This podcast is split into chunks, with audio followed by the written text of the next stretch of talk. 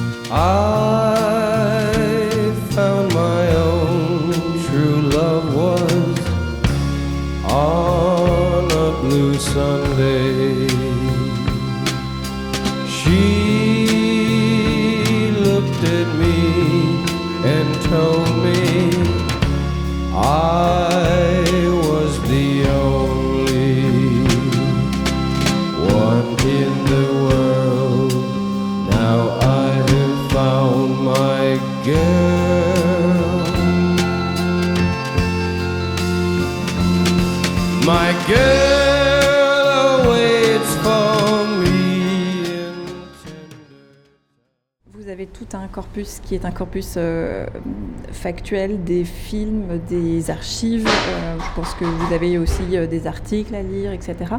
Et vous avez tout ce qui est entretien avec des personnes et donc un objet qui est humain, avec lequel, quand on fait de la recherche, on doit avoir une certaine distance.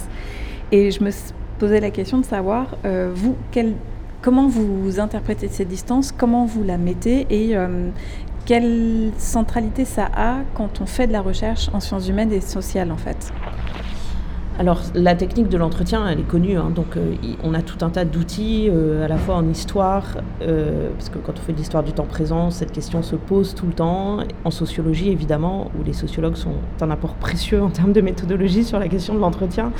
Et, donc ça, c'est vraiment des outils qui permettent de, prendre des précautions d'usage sur, voilà, sur la part de reconstruction, dans ce que disent les personnes, sur le fait de toujours se demander à quel moment on les interroge par rapport au sujet sur lequel on les interroge. C'est-à-dire que demander à quelqu'un euh, de parler de, par exemple, de beaucoup d'entretiens que j'ai fait portaient sur euh, les, réformes des structures de communication du ministère de la Défense au tournant à la fin des années 90, en 98. Euh, il est évident qu'en fonction des postes que les personnes ont occupés ensuite, quand on les interroge en 2015, 2016, 2017, 2018, donc 20 ans après, il y a évidemment une patine du temps et puis des, focus qui vont être faits par ces personnes elles-mêmes sur des points d'attention qu'elles n'avaient pas forcément à l'époque, mais qu'elles ont du fait de leurs expériences euh, postérieures. Donc tout ça, évidemment, c'est des choses à prendre vraiment, euh, vraiment en compte et qui aident à avoir un regard critique sur ce qui est dit par les personnes. Encore une fois, critique au sens euh, positif du terme. après, moi, j'ai une pratique de recherche qui m'impose de fréquenter beaucoup un certain nombre de personnes. Alors c'est vrai dans les milieux journalistiques, parce que quand on parle de médiatisation, évidemment c'est important d'avoir cette fréquentation un peu assidue aussi des milieux des médias, parce que ça permet de prendre conscience de cette diversité, de cette complexité de la fabrique médiatique.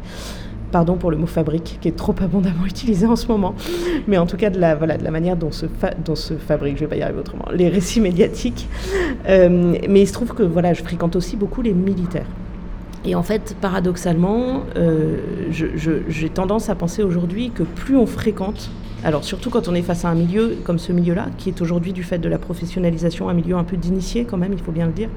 Certes, quelques dizaines, centaines de milliers de personnes, mais en fait ça reste euh, très peu de personnes euh, à l'échelle de la société française. C'est nécessaire de les, de les fréquenter pour les comprendre. Ce qui ne veut pas dire que les comprendre, c'est adhérer. Voilà. Et en fait, je pense que plus on les fréquente, plus on acquiert une distance critique sur ce que ces personnes dans ce milieu particulier peuvent tenir comme discours, peuvent, euh, peuvent, peuvent élaborer comme stratégie de construction d'une identité professionnelle. Parce qu'en fait, ce n'est qu'en les fréquentant qu'on comprend un certain nombre de ressorts euh, intimes. Alors intime, le mot est peut-être un peu fort, mais voilà, on se rend compte qu'il y a dans, ces milieux très particuliers qui sont pas du tout dans une rupture avec le reste de la société, mais qui sont vraiment dans un particularisme fort, eh bien en fait, si on ne les fréquente pas, on ne comprend pas un certain nombre de logiques internes. Et ces logiques internes, elles sont indispensables pour comprendre après comment fonctionne son objet de recherche et précisément pour pouvoir acquérir cette distance qu'on n'a pas forcément, je pense, quand on, quand on ne fréquente pas suffisamment son objet. Voilà, à condition, alors évidemment, ça nécessite un tout petit peu d'éthique personnelle, c'est-à-dire de se dire je, je fréquente, mais je fréquente dans un but qui est ma recherche. Et donc je vais, euh, au moment où je vais passer à une étape d'analyse ou d'interprétation, eh bien, avoir bien en tête que cette fréquentation avait ce but de, de, la recherche et donc de chercher chercher à élaborer une part de vérité sur un sujet donné. Quand on parle de. Enfin, je pose souvent la question des biais de la recherche quand on est chercheur. C'est quoi le type de biais que vous auriez en faisant de la recherche sur ces questions-là? Ils sont nombreux les biais parce que c'est aussi des biais personnels qui tiennent à une histoire, à une trajectoire, à pourquoi on travaille sur ces objets-là, est-ce qu'on y arrive avec de la défiance ou plutôt avec trop de bienveillance, etc. Et, ça, je pense que c'est quelque chose dont il faut se méfier. Mais encore une fois, je pense que c'est des choses qui se posent dans le temps. C'est-à-dire quand on fait durablement ce, travail, en fait, euh, les choses se posent à condition de vouloir les poser. Euh, après, moi, j'ai vraiment une réflexion sur le fait que mes sujets ont très souvent en résonance avec l'actualité et avec une actualité qui est politique. Et en fait, euh, les sujets des relations entre les Français et leurs, armées n'étaient pas du tout des sujets centraux euh, dans l'actualité française quand j'ai commencé à, y travailler. Et ils le sont devenus par le fait de l'actualité, de l'évolution des opérations, de l'évolution de la société française, d'un certain nombre de du tropisme hein, qu'on voit évoluer, de, questions, de demandes autour de la, de autour de la demande d'autorité, de la demande de visibilité de l'État, de déploiement de la puissance régalienne. Et donc, c'est des sujets qui surgissent dans l'actualité avec évidemment le risque euh, d'avoir des biais partisans sur un certain nombre de sujets. Et là, je crois que c'est vraiment une discipline à acquérir. Alors, je ne dis pas que j'ai parfois pas cédé à ces biais-là, parce que je, pense que personne n'arrive complètement à tenir toujours tout à distance. Mais il y a une discipline à acquérir euh, voilà, dans la manière dont on intervient du coup dans le champ public sur des questions qui sont en résonance avec l'actualité. Euh, je, vais prendre un exemple parce que ce sera plus facile de l'exprimer comme ça sur la question du service militaire, du service national, euh, de la manière dont on pourrait confier ou non aux armées des dispositifs de type socio-éducatif d'encadrement de la jeunesse. Euh, on peut avoir un avis personnel sur le fait que X personnalités politiques vont se prononcer sur la nécessité euh, que les jeunes s'engagent davantage, euh, sur le fait qu'il faille confier tous les délinquants euh, qui sortent de prison. Alors, il faudrait mettre des, avoir une prudence dans l'emploi de tous ces mots délinquants qui sortent de prison à des militaires. Mais en fait, euh, c'est le débat politique. En revanche, il semble que quand on a une connaissance historique un peu précise sur un sujet donné, on peut replacer des cadres de connaissances, des cadres du débat. Euh, de dire, en fait, quand, vous dites, quand on y a telle proposition, elle émerge euh, dans un contexte qui est celui-ci, et après, des strates mémorielles qui sont celles-ci.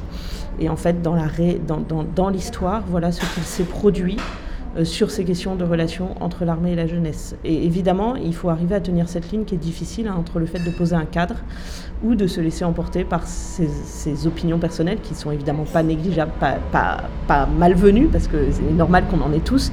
Mais voilà, en fait, j'essaye de ne pas réagir euh, à chaque fois qu'une personnalité politique dit il faudrait que la jeunesse s'engage davantage et de telle manière, euh, en me positionnant par rapport au regard que je porte sur cette personnalité politique et, euh, et sur les questions d'engagement de la jeunesse. Eh, j'irai bien avec vous, mon lieutenant. Toi, on te demande rien. Bon, avec un peu de peau, on va vous dire 10 rombiers. Avec un peu de peau. Et alors? T'en veux pas de cette espèce de thé dégueulasse Wisdom, on se les paye, ces viettes Hein? Après, on ira à la chasse au bikini. Ah, oh, mon Dieu, il fait presque frais. Vous me faites penser à un rombier. Il était blessé au bras comme Perrin, mais il te ressemblait. C'était à Berlin en 45, pendant les derniers jours de la guerre. Lui aussi, il voulait faire la charge de la brigade légère. Mais moi, je me suis barré. Il m'a dit, de toute façon, on sera pendu. Vive la mort. Et il rigolait. Quand je suis parti, les Viettes leur tiraient dessus au canon. Euh, pas les Viettes, les Russes.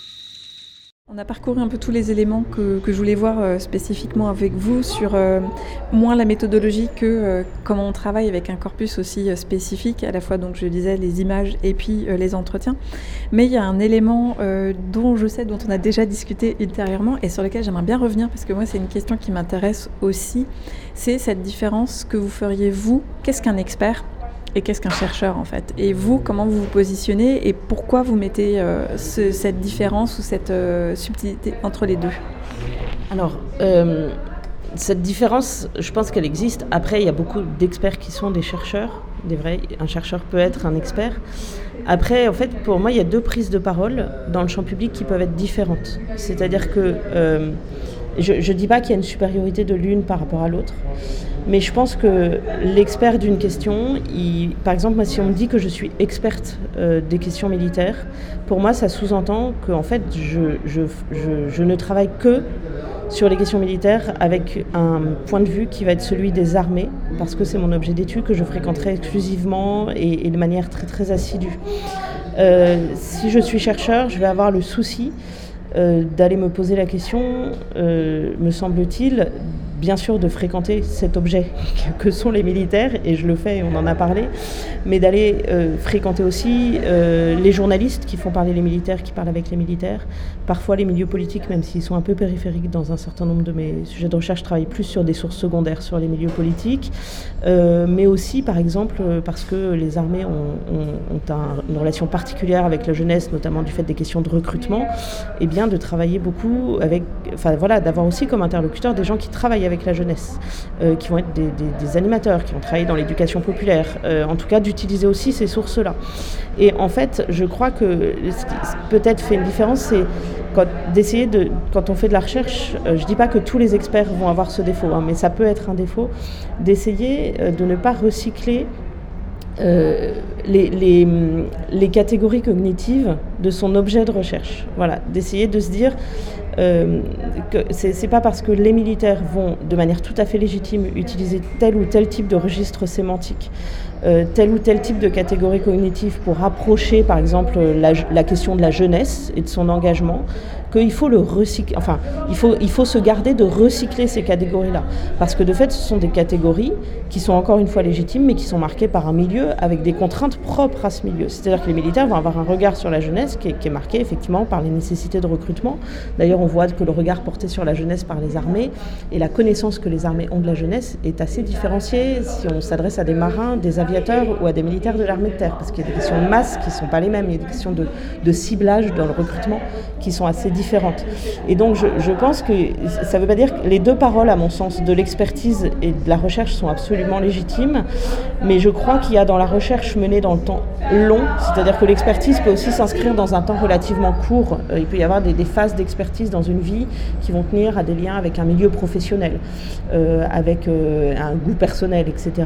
Si, quand, on finit par tirer sa recherche dans un temps relativement long, c'est-à-dire que là, moi, je finis par être, je sais pas, j'ai pas compté, mais bon, mettons avec une thèse débutée autour de 25 ans, ça finit par, faire quelques années, par acquérir justement cette distance critique par rapport aux différentes catégories cognitives des milieux qu'on fréquente. Voilà, d'avoir ce recul sur le fait que oui, il y a des catégories cognitives propres au milieu médiatique, propres au milieu militaire, propres au milieu politique, et qu'en en fait, il ne faut pas se les réapproprier, il ne faut pas se laisser piéger par la manière dont on peut être contaminé, sans mettre euh, une dimension négative derrière ce mot, excessivement négative, par ces catégories cognitives.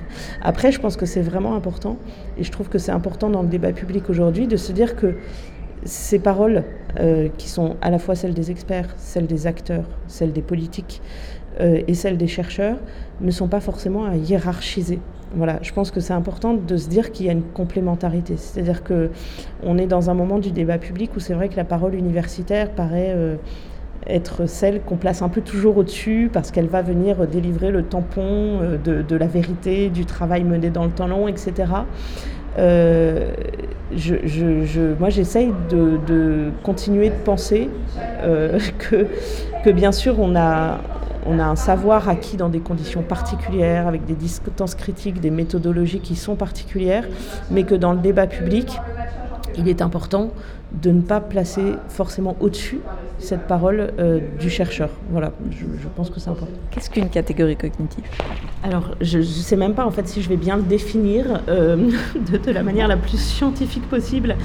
Euh, non, mais ce que j'entends par catégorie cognitive, c'est la manière dont en fait on va, on va tous approcher le monde avec une manière de le catégoriser, de classer les réalités auxquelles on est confronté. Et en fait, euh, ces catégories, elles tiennent bien sûr à des logiques personnelles, euh, très personnelles, très intimes, à des parcours individuels, mais elles tiennent aussi au milieu qu'on fréquente. C'est vrai que, voilà, euh, encore une fois, on, on, va, quand on est militaire, avoir une vision sur la population française qui est marquée par ce milieu auquel on appartient, qui est particulier et qui est marqué par des logiques professionnelles. Et évidemment, ces catégories cognitives évoluent dans le temps, ne sont pas les mêmes aussi dans les milieux militaires, selon encore une fois l'armée à laquelle on appartient, mais aussi le, la, situation qu'on a dans la hiérarchie militaire. Euh, le, sous-officier euh, qui est dans l'armée depuis 20 ans ne va pas avoir la même vision sur le monde qu'un jeune appelé euh, qui est là pour un contrat relativement court, en tout cas de moins de 5 ans. Le jeune appelé, il n'y a plus de jeune appelé, pardon, le jeune volontaire, le jeune engagé qui est là pour un contrat court de moins de 5 ans, ou que l'officier supérieur qui est un officier de carrière et qui, et qui arrive à l'âge de 50 ans dans des strates un peu élevées de la hiérarchie militaire. Donc voilà, toutes ces, catégories, elles existent existe. Et je, pense qu'effectivement, dans le travail de recherche, c'est important d'être lucide aussi sur ses propres catégories cognitives. C'est pour ça que je, veille à ce qu'il n'y ait pas forcément une hiérarchie entre les différentes paroles, parce que euh, je pense qu'il y a aussi des catégories cognitives propres au milieu universitaire. Et qu'à force de se tenir à distance de tout, enfin en tout cas de penser qu'on arrive à se tenir à distance de tout, ce qui est à mon avis un leurre, on n'est jamais complètement à distance de tout, euh, on finit par jeter un regard critique sur tout. Voilà, par, euh, et or, la société ne peut pas fonctionner avec seulement des distances critiques permanentes sur tous les discours qui sont tenus.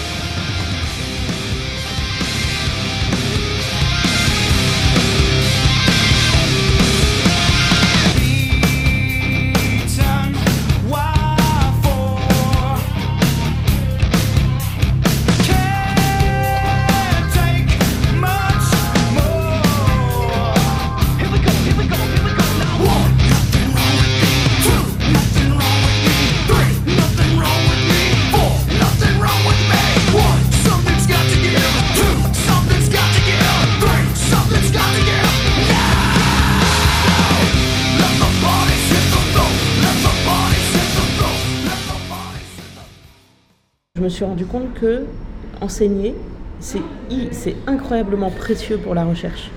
Parce que ça force aussi à lire. On n'enseigne pas toujours dans, pile poil dans son champ de recherche, hélas. Enfin, sinon, heureusement, du coup.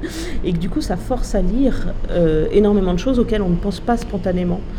Euh, en, étant simplement dans son champ de recherche. Voilà. Et en fait, euh, il y, a vraiment un apport de l'enseignement à la recherche pas seulement, comme on le dit, c'est vrai, par la vulgarisation qu'on est obligé de faire avec des étudiants, par les questions des étudiants qui viennent soulever des questions auxquelles on ne pense pas forcément spontanément, mais aussi parce que les enseignements qui sont souvent beaucoup plus diversifiés que le champ de recherche strict dans lequel on se situe, euh, force à lire beaucoup, si on veut enseigner correctement. Et en fait, euh, pour construire des cours euh, qui, soient corrects, et en fait, on se rend compte en lisant beaucoup sur des, champs qui du coup ne sont pas son champ propre, qu'on finit par avoir un, un, paysage de sources secondaires beaucoup plus diversifié, beaucoup plus vaste que celui auquel on aurait pensé initialement.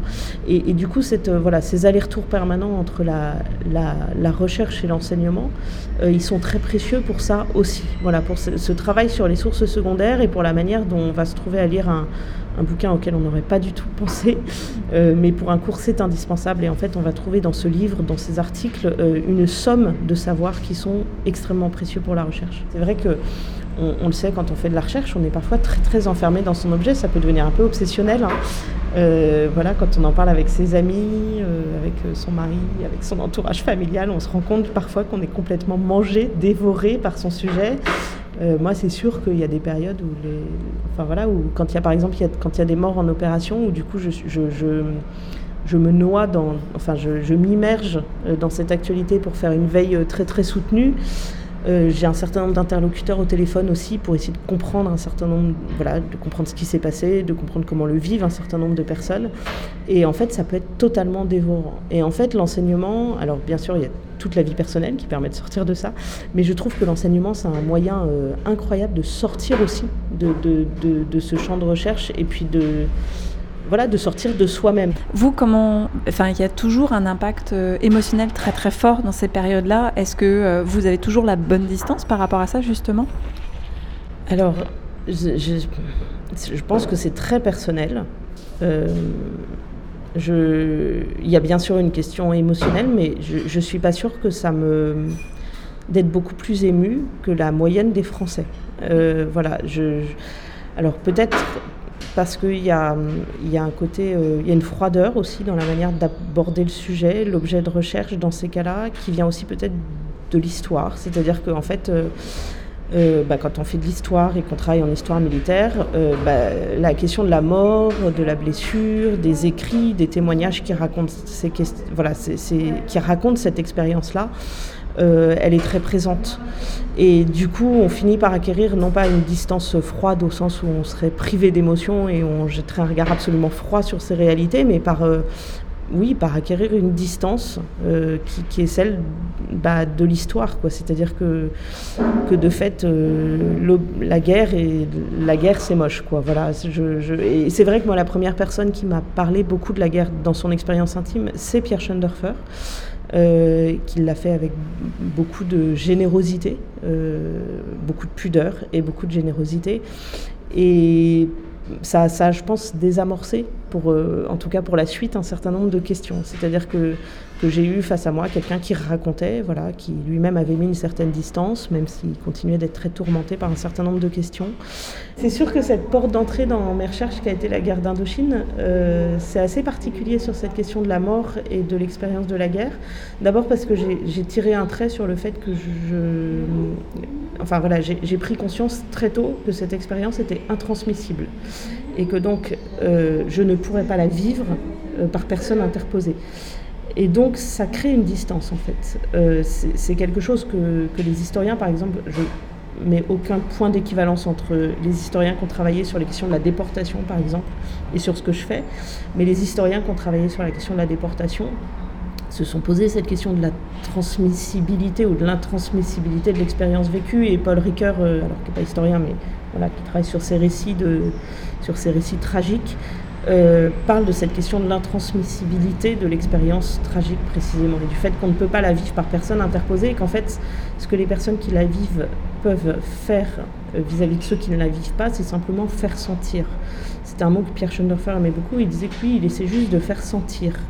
Euh, il racontait pas que des choses qui étaient absolument réelles, il faisait des films de fiction, enfin il a aussi fait des documentaires, mais il faisait des films de fiction. Il essayait de faire sentir. Et en fait, si on, accepte d'être dans cette posture de la personne qui va simplement essayer de sentir une part de l'expérience sans la vivre, euh, je crois que ça instaure une, distance. Et, et après, c'est une distance qui s'acquiert aussi par l'expérience. C'est-à-dire que de fait, euh, moi, quand j'ai passé du temps au Vietnam pendant ma thèse, je suis allée sur un certain nombre de lieux dont m'avaient parlé euh, les anciens combattants d'Indochine et Pierre sur la fameuse route coloniale numéro 4, la RC4, à Bien Phu. Euh, et en fait, bon là, effectivement, il y a une part, il y a une part émotionnelle qui est, évidente. Je pense que c'est aussi très démythifiant. Enfin, on peut le faire en mythifiant complètement ces récits. On peut aussi, euh, en fait, en tirer au contraire euh, une expérience qui démythifie complètement. De se dire, en fait, euh, parce que l'Indochine occupe une place particulière hein, dans la mythologie militaire et dans la mythologie des gens qui s'intéressent à la chose militaire. Et je pense que c'est important de démythifier, justement, parce que parce que c'est prosaïque et, assez laid en fait euh, ce qui se passe réellement sur ces terrains de guerre. Donc voilà, je, sans doute toutes ces, strates successives de mon parcours de recherche euh, ont, ont désamorcé ouais, un certain nombre de questions qui peuvent être parfois des questions douloureuses. Merci encore à Bénédicte Chéron pour cet entretien. Je rappelle qu'elle est l'auteur d'un livre intitulé Le soldat méconnu, les Français et leur armée, état des lieux, paru chez Armand Collin et qui aborde la place des militaires dans la société contemporaine. Je vous rappelle également que vous pouvez retrouver cet épisode et tous les autres, ainsi que les fils de la bagarre, sur le site d'Audioblog, mais également sur Spotify, Deezer ou bien encore Apple Podcast. Et je vous dis à très bientôt dans Signal sur Bruit, le podcast de la revue Inflexion.